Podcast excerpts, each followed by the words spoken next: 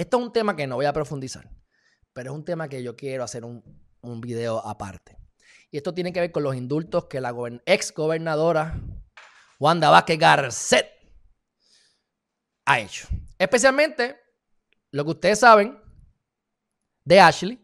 Ustedes saben que este, en el caso de Ashley Marie Torres y entonces Edwin Domínguez, que era lo del el revolú este con lo de, con lo de Alexandra Lugar y demás.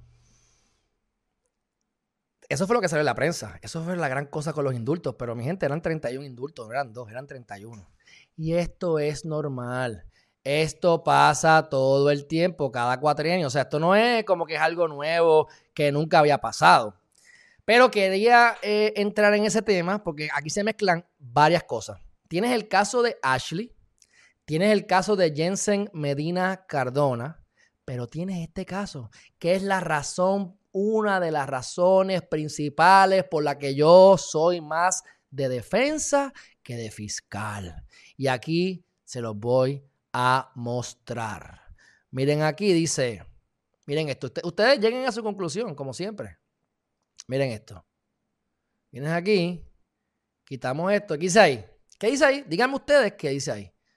Archivan cargos a hombre que estuvo 28 años preso por un crimen que no cometió. ¿Y cómo saben que no lo cometió? Gracias a las pruebas de ADN, mi gente. Entonces, cuando tú vas a la, a la historia, tú sabes que esto fue un fiscal con el cuchillo en la mano que quería ser juez o quería ser jefe de fiscales y lo ven como un juego de que yo tengo que ganar, aunque yo esté metiendo embuste.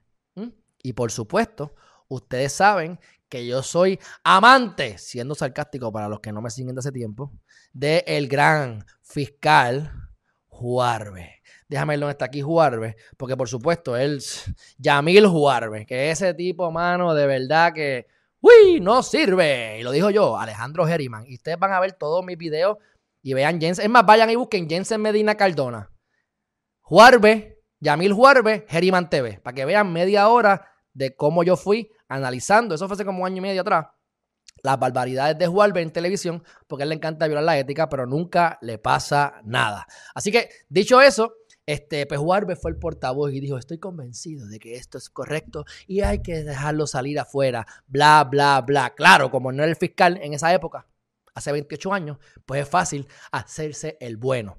Pero allá admitiste que se equivocaron, como se han equivocado un montón de veces. Ahora, Molusco, Molusco le dio entrevista a ese muchacho, así que se adelantó. Cuando yo me enteré, busqué y ya le habían dado una entrevista, así que piche para loco en ese sentido. Y disculpen mi cafrería, pero quiero ver la entrevista que no la he visto para ver cuáles fueron los temas que tocaron, por si me interesa entrevistar al muchacho y hacerle otras preguntas que no le hicieron en esa entrevista para hacerla diferente.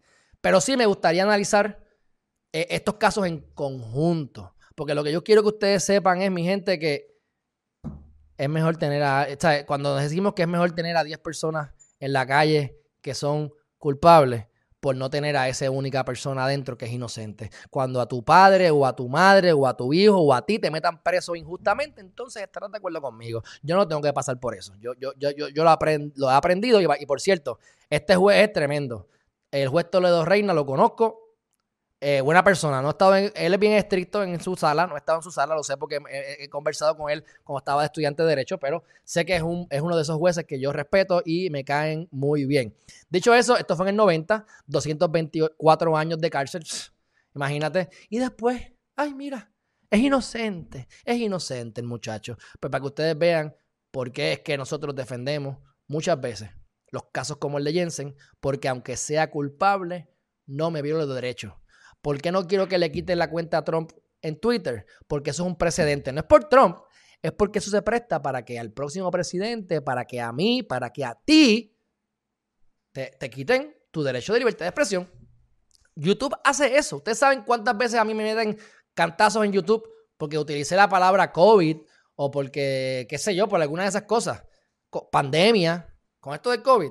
Y rápido te, dan cuatro strikes y te dan, tú sabes, te, te, te meten las manos. Pues esto lo que está ocurriendo es que están creando nuevas plataformas que están permitiendo la verdadera libertad de expresión. Que hay que tener cuidado. Libertad de expresión no significa que vas a mentir, no. Pero no me cohibas de mi libertad de expresión. Eso es un derecho constitucional garantizado por, por, por nuestra constitución y la de Estados Unidos, valga la redundancia.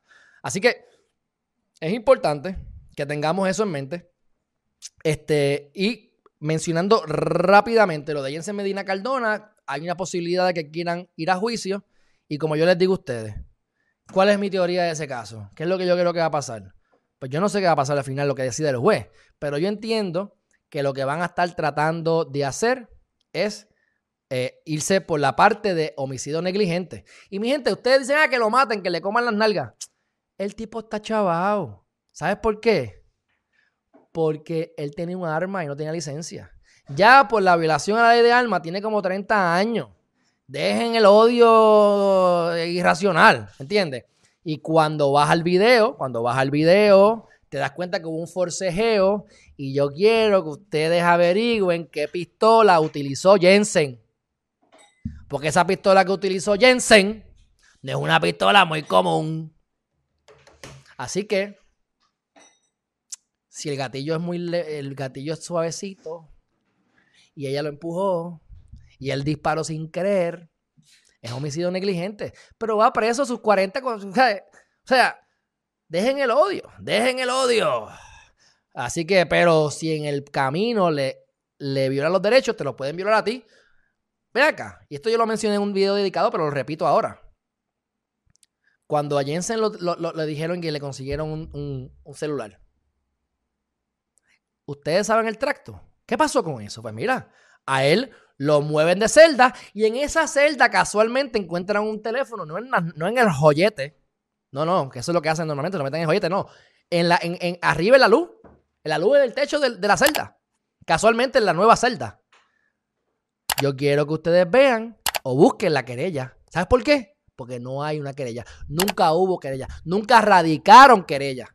Se creó en la prensa. Todo el mundo otra vez a ese tipo. Yo decía, es que no puede ser tan morón. No me hace lógica. Pues esa querella nunca se radicó. Pues ya él salió. Por lo menos durante, para, que, para el, término ¿verdad? Del, juicio.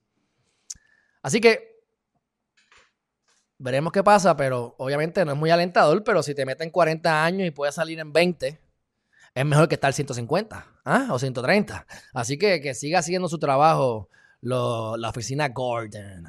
La oficina Gordon.